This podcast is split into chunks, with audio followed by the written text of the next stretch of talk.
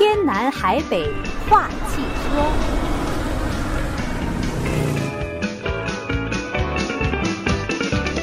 听众朋友好，周一晚上的五点零九分，欢迎您继续锁定收听《希望之声》，我是丁月，我是李进。嗯，接下来又是我们跟李进啊一起来聊车的时间了啊。那么在开始今天的节目内容之前呢，呃，首先提醒大家一下，刚才在广告的时候，大家可能也听到了啊，即将在本周五的时候呢，四亿人觉醒啊，就是记录。现在啊，在整个这个呃中国社会啊，可以说是风起云涌的一场三退大潮的这样的一个社会运动，它到底是怎么来的？这过程当中有很多可以说是非常震人心魄的啊，这一些故事和民间的一手的采访都会在这一部纪录片中呈现啊。那湾区的首映式呢，就是在。周五晚上的七点，呃，那在今天早些时候啊，我们希望之声的主持人子涵也对这部纪录片的导演李军先生呢做了一个专访啊，那他也跟我们揭露了一些呃台前幕后啊，他拍摄这个片子呃非常值得分享的一些内容，我们会在本周三晚上六点啊为大家呈现，呃，所以在这里呢就是提醒各位一下，因为这个呃四亿人的觉醒啊，我想是不是作为从中国大陆来的华人，大家可能。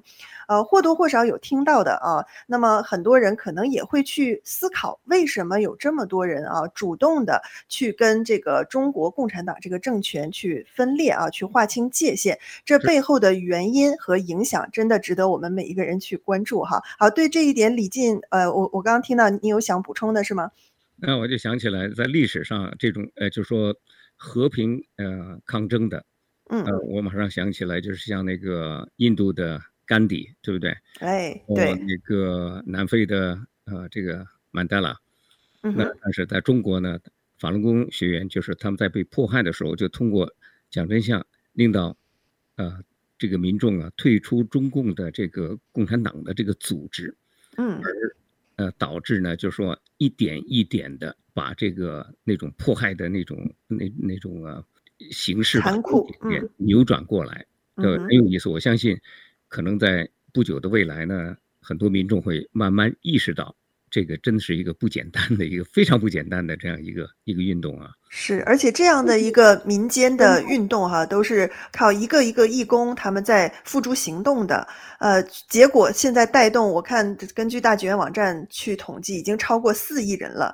这么多人啊，出现这样的，做出这样的一个决定，那真的是一个非常深刻的社会变革哈、而且这个跟你我他每一个人其实都有关系。所以在这里呢，丁月和李静也是推荐大家去看一看这部片子啊。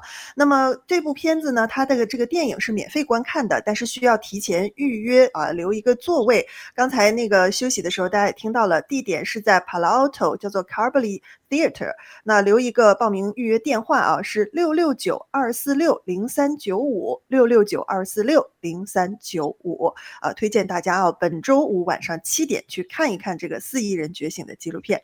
好，接下来的时间就哎，好，李静还有什么补充吗？没了。嗯嗯，好，接接下来时间我也正想叫您哈，因为今天我们都知道，呃，影响美国这个整个汽车行业的三大车厂的罢工啊，那今天算是结束了啊。那么在对于这件事情，我们都知道可以说是震动也非常之大呀，是不是？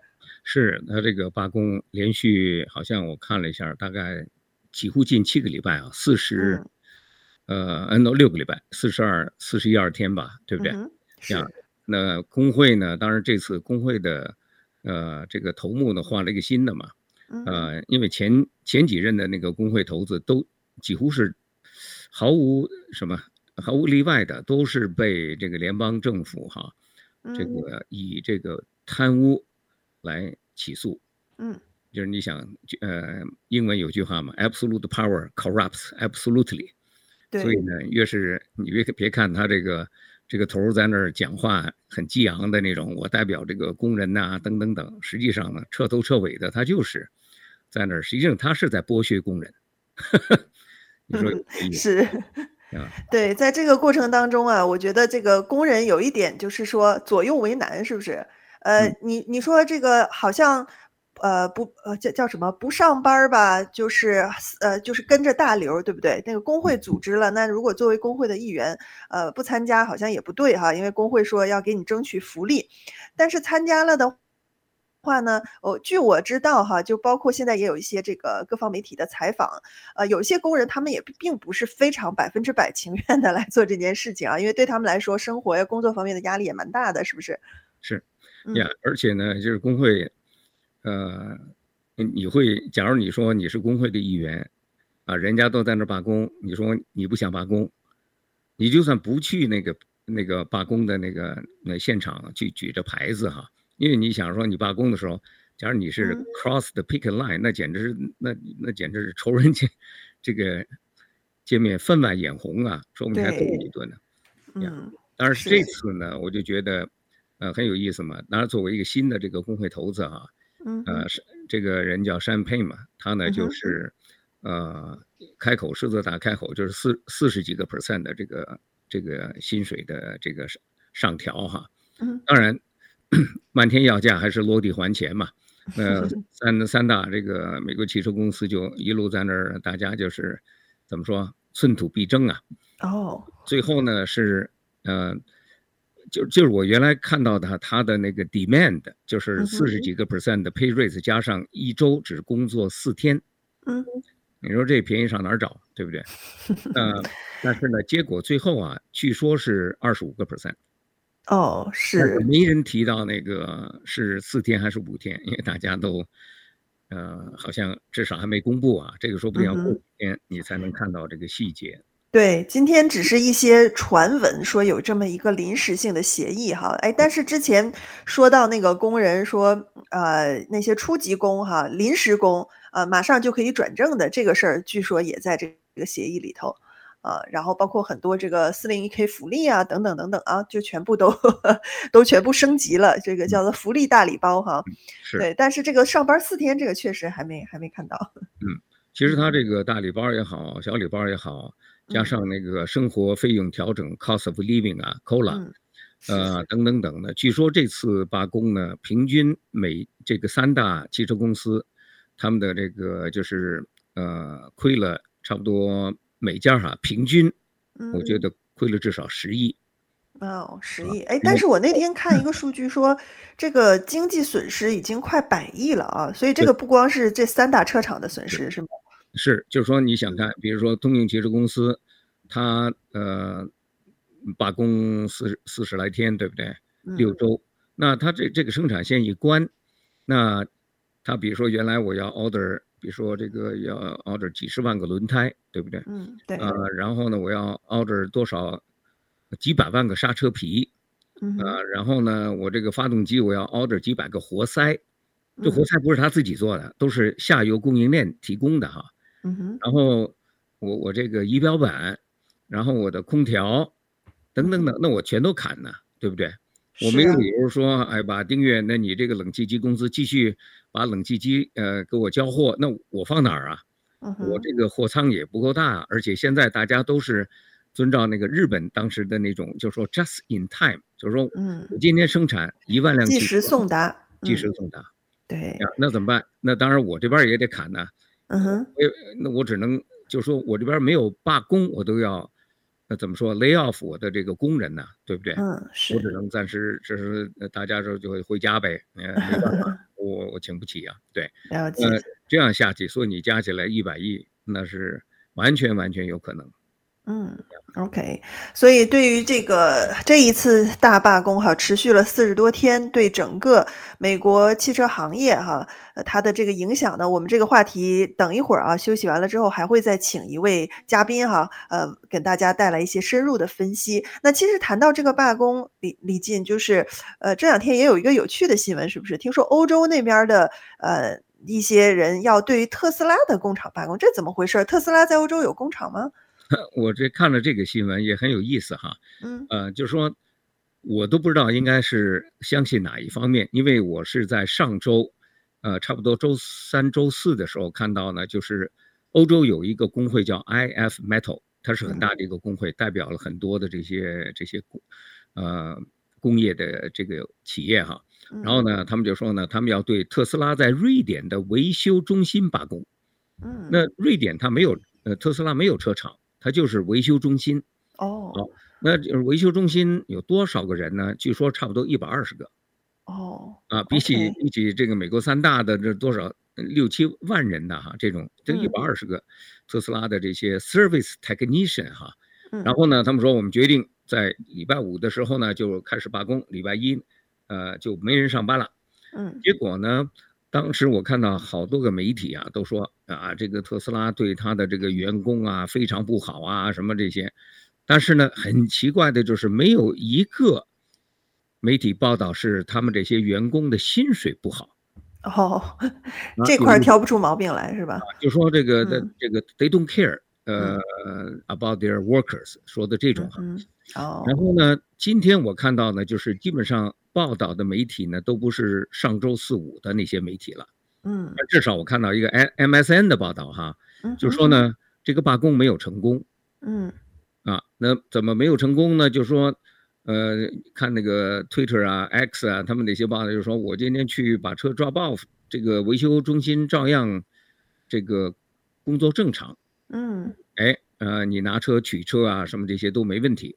后来呢，呃，他在呃瑞典还有一个这个媒体啊，他叫呃 Bergskollen，嗯啊 SE，他的报道呢就说，呃，他们还采访了一下他的这些维修技工啊，就说，哎，为什么你们怎么讲加这个 IF Metal 的这个罢工呢？然后他们那个特斯拉的员工呢指出，他说，我们认为没有必要罢工，因为我们的工作条件和工资呢都比以前的工作场所要好。嗯。哎，这是第一点。然后第二点呢，一些员工呢就说，他说呢和其其他的这个汽车制造商比呢，他们在特斯拉的工资和职业发展道路呢要好得多，而且他们也喜欢这个公司给他们的这个股票期权呐，呃，就是那个这些股票啊。然后呢，呃，还有一个技工呢，他在在采访的时候说呢，他说没有人罢工，这就说明了我们的想法。哦，用行动在说明。行动对，最后呢，据说呢，他们这个呃，所有的这些呃，就是呃，选择分享他们对这个罢工的，嗯，呃，这些接受采访的员工哈，嗯，他们说我们都要，我们决定都是匿名哈。哦，为什么？他说呢，因为我们害怕遭到报复。哦，怕谁呢？怕报谁报复他？啊，他说我们怕的是来自工会的报复。哦，他们不是怕特斯拉报复啊，是怕工会。是呀，所以说了一些实话。呀，所所以呢，就是这事儿呢，就变成这个这，因为我看的报道，就是几天前的报道，那都是一面倒啊，就说特斯拉怎么怎么不好啊，然后他们码头工人的工会也准备罢工，就说他们怎么罢工呢？就是说只要你这个特斯拉的维修部门一罢工，我这边根本不帮助特斯拉从那个船把那个车卸下来。嗯。啊，我支持我的兄弟们，对不对？哦，是。但是你要看最新的那个报道呢，就是，let's say within the last twenty four hours 的这些报道呢，嗯，似乎就是他那个报道呢，就是没有成功，就是根本没有发生。嗯，对，其实不管怎么样哈，就是就像刚才这工人说的，他们在用行动啊，在说明表达自己的看法。那作为普通人，我们也是不希望，因为像美国的罢工，呃，这个数字上已经看到一些损失了哈。那么，呃，所以其他地方如果这种事情越少，当然是越好了啊，是两败俱伤的一个事情。好，那说了很多了啊，接下来我们得休息一下，等会儿回来呢，会请另外一位汽车专家加入我们的讨论，来聊一聊。这个工会，汽车工会罢工哈、啊，给美国行业带来的深远的影响。马上回来。天南海北话汽车，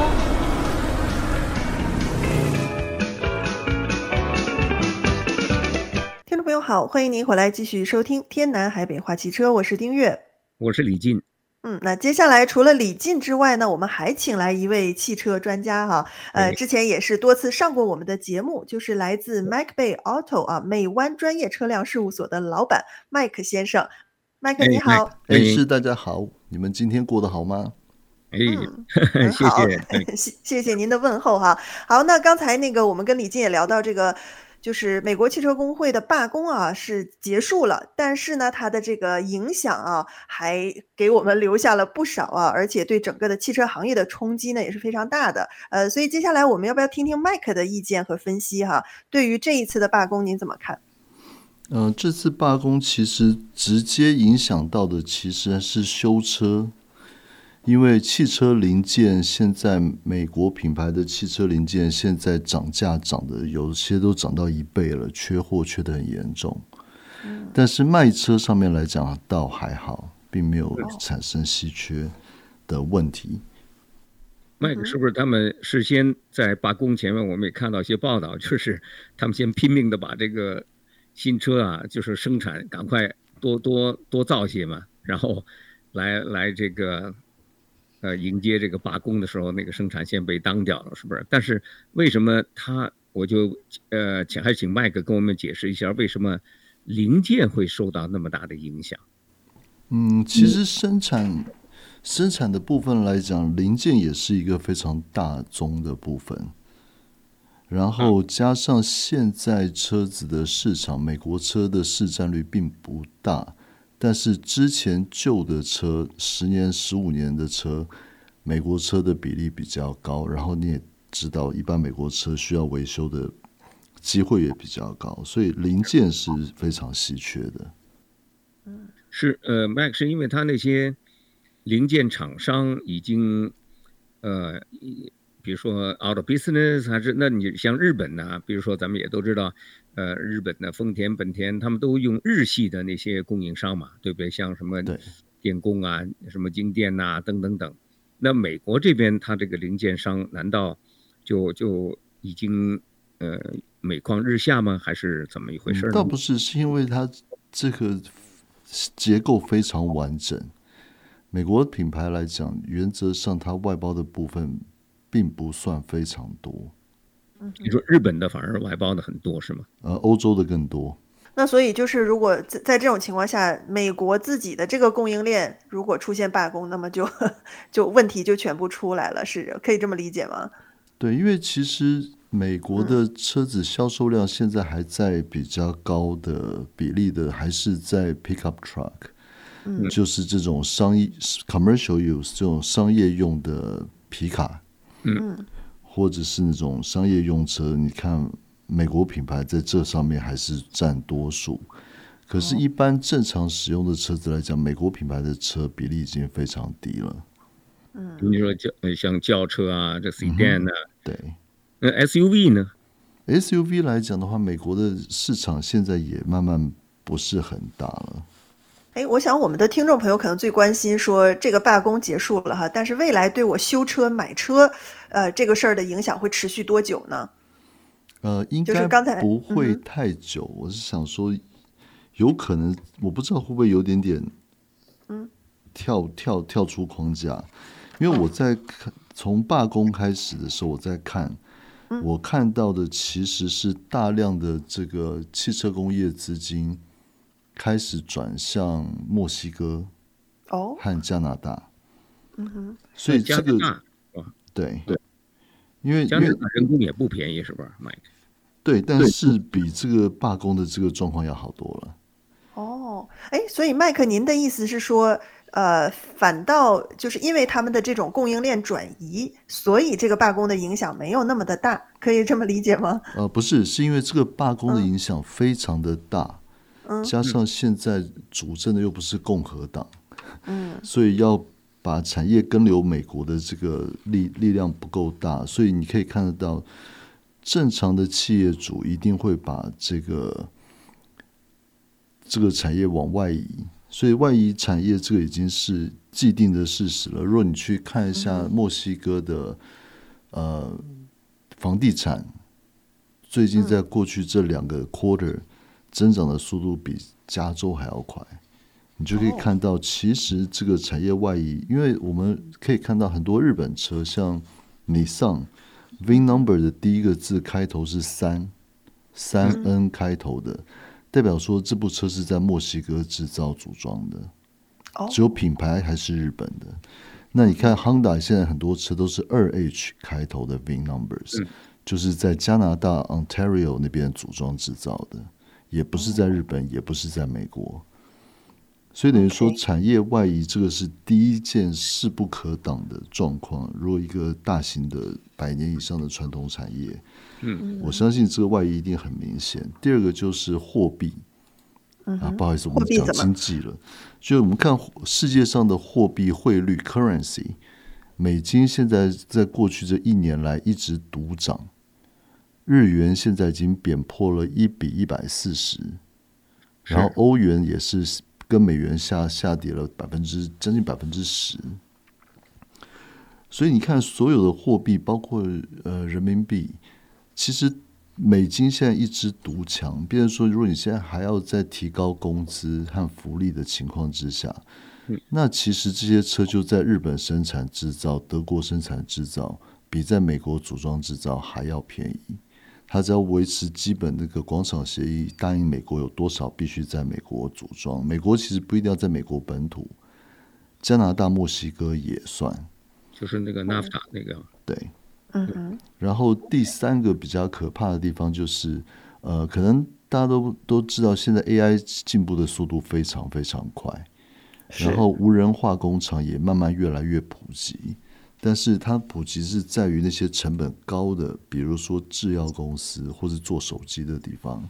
嗯，那成本比较就是精致度比较低的，还没有不是不会做，而是说现在投资它有点太早或是太贵。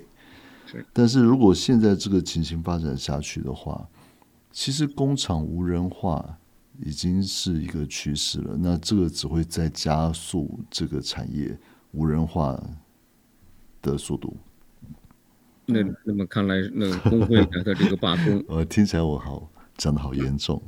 嗯，那他每一次罢工呢，不是等于说的不好听一点，就等于有点自掘坟墓，或者是杀敌一千自损八百那种。没有，不一定了，因为其实工会其实一开始是要去对抗资资方，因为早期的资方，因为他拥有资源跟金钱，所以他的。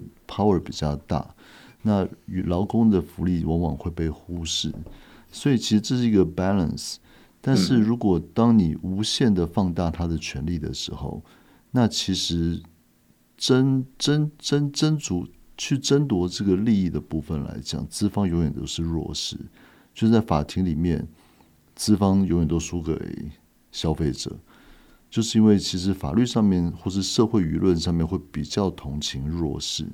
所以其实你可以看到最 efficiency 的做法就是产业外移，嗯，你可以看到就是到时候都会，事实上已经都产业外移出去了，那只是这次会更严重。对，可是这个麦克讲的就是更深一步层次的影响。如果这产业都外移了，那美国的这个就业机会，美国的这个汽车工业不就荣光不再了吗？呃，所以那针对这个问题，社会福利啊 可是社会福利能养所有这么多闲人吗？所以这也是一个。其实我刚刚还忘记再提一个重点是，不要忘记了，就是成本当然是所有资方在意的一个重点。但是还有另外一个部分是它的效益跟生产稳定性，还有组装的品质。我相信这些年来大家都有发现，美国的本土产品好像在品质和它生产效能上都不及其他工业开发国家。嗯，是。所以事实上这也是一个很好的洗牌的机会。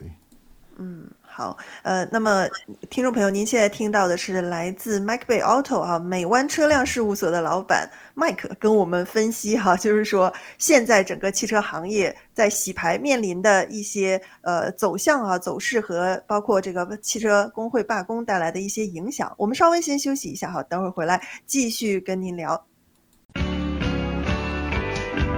天南海北话汽车。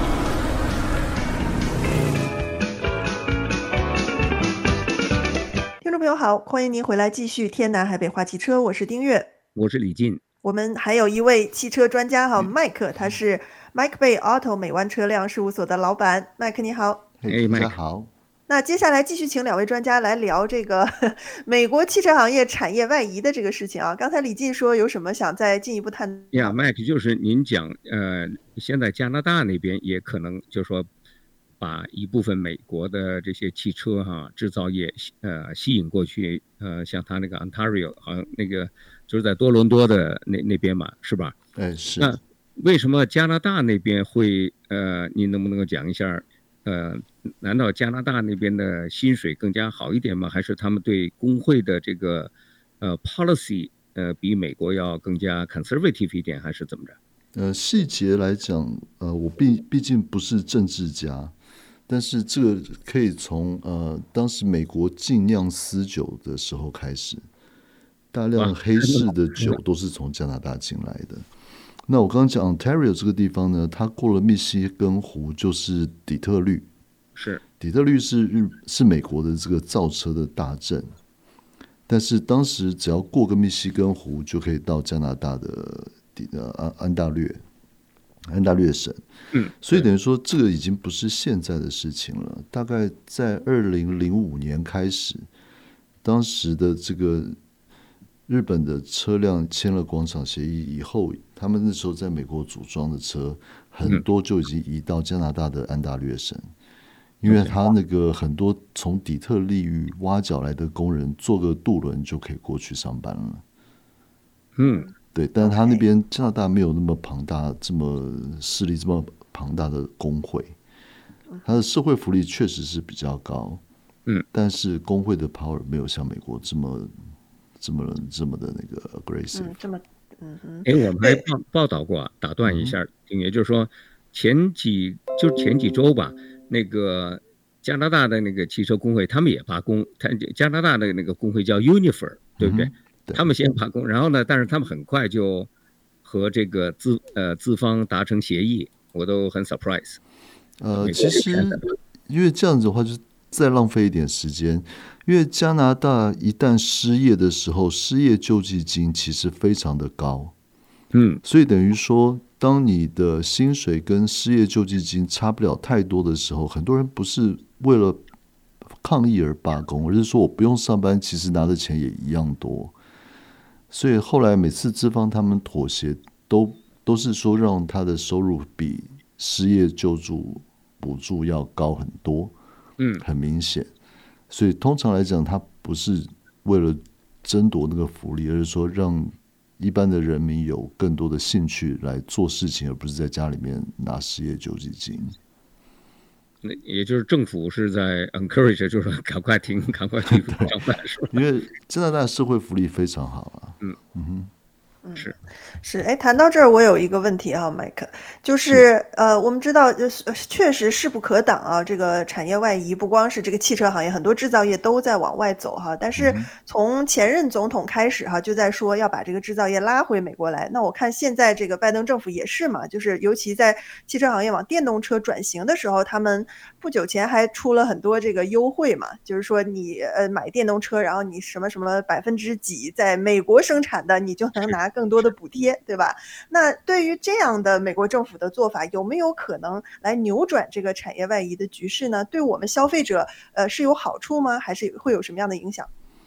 呃，其实我我不想讲太多政治部分，因为共和党跟民主党本来就是一个在左，一个在右。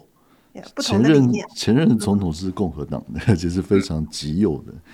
那现在这个总统是民主党的，所以这个我们就先撇开不讲。我想说，趁这个时候跟大家解析一下电动车的这个七千五百块钱的 tax credit。因为我相信现在很多人买电动车都是因为有这个七千五百块的 credit。没错。对。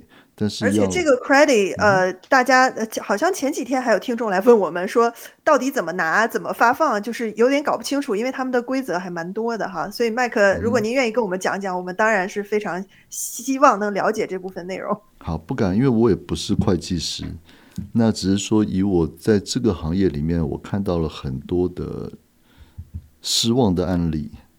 因为其实我们讲它的上限是七千五百块钱，叫做 tax credit。有有人认为说那个是什么 rebate 还是 incentive？其实不是说你有七千五百块可以拿，或是可以抵那个车价，嗯，而是说联邦政府在你年底报你的 income tax 你的收入所得税的时候，你有七千五百块，最高七千五百块的 deductible 是可以抵抵税的。嗯，OK，不是说发七千五百块给你，或者说从车价里面直接扣了七千五。然后加州的这个叫做呃汽车能源干净的这个部分，还有一个一千五到四呃一千五到两千块钱，看是 fuel cell 还是全 electric，甚至连 hybrid plug 都有，是但是那金额并不大。但是千万记住，这这些都是 tax credit。所以换句话说，第一个，如果你年收入没有超过九万块的人，通常你缴税缴不到七千五以上。嗯，那换句话说，如果今天假设我的收入年收入是六万，然后扣掉那些 deductible，我的税只需要缴三千五百块。那这时候你的 deductible 七千五就只能去抵那三千五，剩下没有用的四千你并不会拿到它。哦，所以它不能 roll over 到第二年、嗯、是吧？如果我今年不够，而且你三年只能申请一次。哦，而且你不能买了马上就买。OK，对。然后这是第一个，第二个就是说，在加州我们湾区有很多人是高收入族群，是千万不要忘记了，当你的年收入超过十五万，如果你是个人，如果你是 householder 超过二十二万五千，或是你是结婚夫妻两个人共同申报三十万以上。嗯，那对不起，不符合这个条件了。嗯，所以你钱赚得多的人也不符合条件。嗯，OK，对，所以要千万很小心，就是你赚的很少的人，你缴税没有缴到七千五的人，这个七千五你是看得到拿不到的。嗯，那如果你是赚了很多很多的钱，像湾区现在随便年收入在四十万、五十万的也都很多啊。嗯，那这些人原则上也用不到，他只拿加州的那个两千块。嗯，对。那加州两千块还有吗？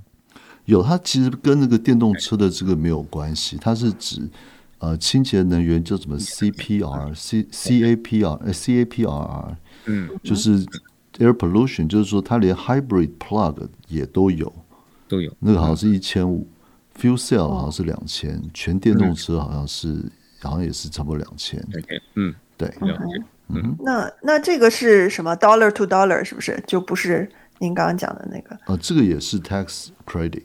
嗯哼，对。OK，了解。所以就是我有碰过技巧很高的人，他可以最多退到扣 deduct 一万块。嗯，但是我认识很多都是七千五放在那边，他以为可以省这个钱，就结局是并没有。对。了解，所以这个听到政府大力宣传的时候，哈，不一定我们能享受到它的这个 tax credit。好，谢谢麦克跟我们解释哈。我想听众朋友可能会好奇哈，呃，麦克这位人物真的是什么都能讲哈。你看，从这个汽车行业的分析，呃，之前我们还请麦克来讲过关于修车的很具体专业的一些知识哈。那其实呢，因为麦克所经营的这个美湾专业车辆事务所，它就是提供全方位跟车相关服务的哈，有经营，有维修保养。保险寄卖，包括一些相关的法规咨询，哈，麦克都知道。所以呢，接下来我们把热线电话打开，看看各位听众朋友有什么话题哈，感兴趣也可以借这个机会哈。我们两位汽车专家啊，一位是李进啊，大家熟悉的，还有就是麦克，看看有什么样的问题，我们欢迎您提出来。八八八二七五一六二八八八八二七五一六二八。好，我们休息一下，马上回来接电话。天南海北话汽车，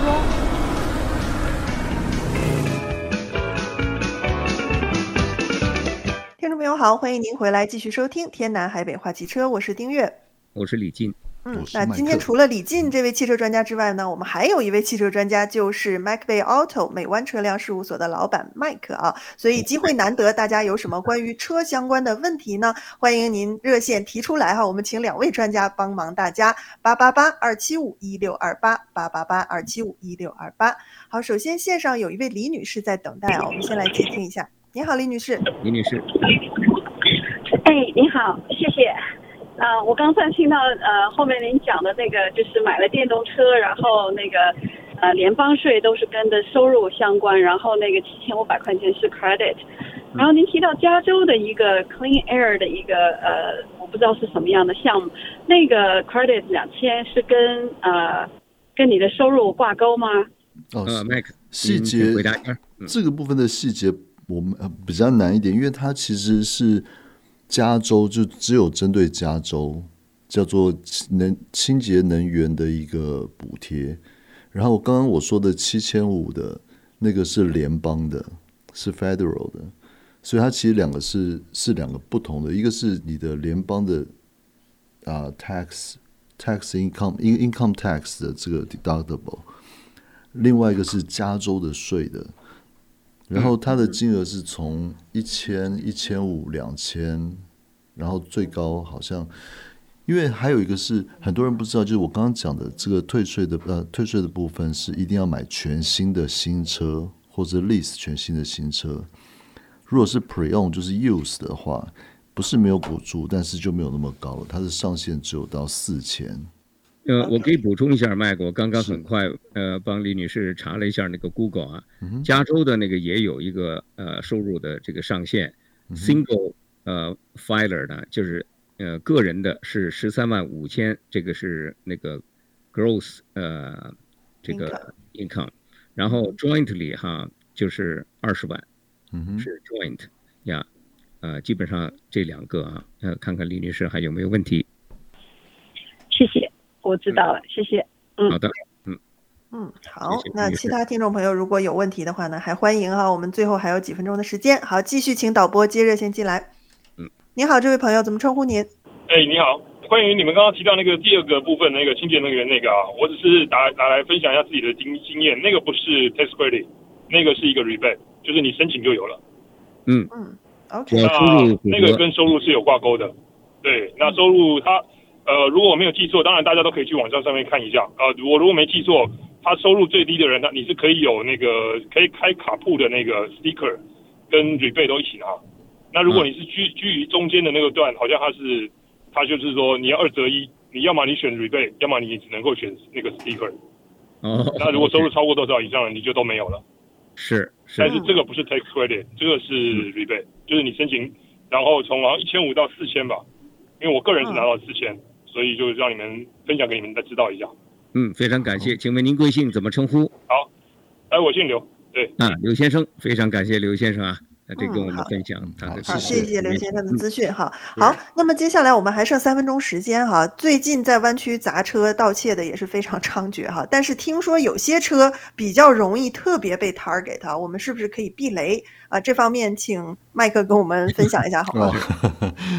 呃，应该是说，呃，李老师他之前说那个失窃率最低的车子，现在呃调查出来好像是 Tesla，嗯，Tesla 在市场的失窃率最低。那我相信我知道，大概是因为它每部车就算熄火锁车门了以后，它的卫星还有它的那个都还在继续 tracking 这部车，所以你偷了以后，人家一定找得到你。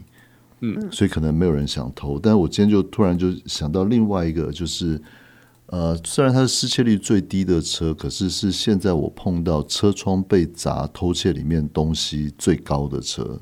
哦，什么车？Tesla，啊、也是也是他，对，因为很有趣的是，现在敲车窗偷东西，他们都有个 device。嗯，就是可以侦测这个车子里面有没有什么电子产品，比如说有手机啊、notebook、iPad 这些东西。如果他那个 detector 会响，代表说里面有这些东西，他们就可以扎车窗去把它偷出来，比较值钱。那这个 detector 如果不会响，代表这个车里面什么都没有，那他们也不用去砸砸车窗了。那 Tesla 为什么是最高呢？是因为 Tesla 那部车里面你什么都不要放，那个 detector 也会响，因为它一直在跟卫星是连线的。所以会让小偷误以为车子里面有有人要有放手机、notebook 之类的东西还在里面。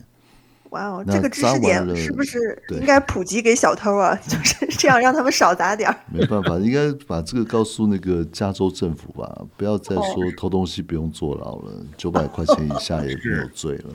Yeah，good idea。然后就前几天啊，上周五嘛，这个 Alameda County 的 DA 啊，地检长，他的车就被砸了，所以这个也是在给就是执法部门敲一个警钟哈，说怎么看解决现在这种猖獗的。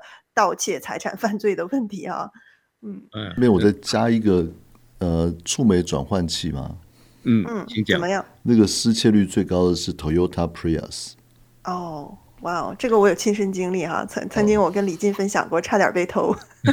那个原来我还以为是 Honda 什么 Civic 比较那个 Accord，嗯、呃，但是呢，呃，Mike，你讲一讲为为为什么这个 Prius 的呃那么容易被？哦，那麦克，抱歉，只剩半分钟时间了啊。我就讲，因为 Prius 第一个很好切，它距离很短，嗯，底盘比较高。第二个就是它的单价。非常非常的高，现在已经从以前的九百块涨到快三千块了。哇，对，所以变成说小偷就喜欢偷那个了。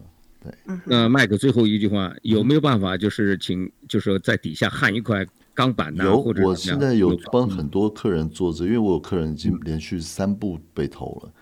哇，他就是可以装一个 cover，那个在 Amazon 上面买，通常大概一一百多块买得到。好只是安装的工钱很贵，因为它要在底盘的 frame 上面传动。了解，我想很多听众朋友迫不及待了，想找找您或者您的师傅帮忙安了啊，给大家留个联系方式吧。好，哦，六五零七五九五九五一。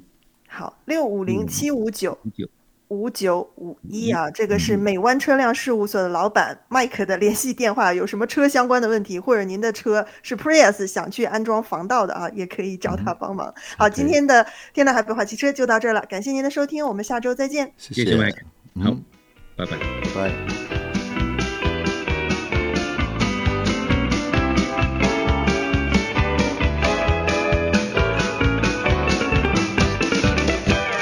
听说。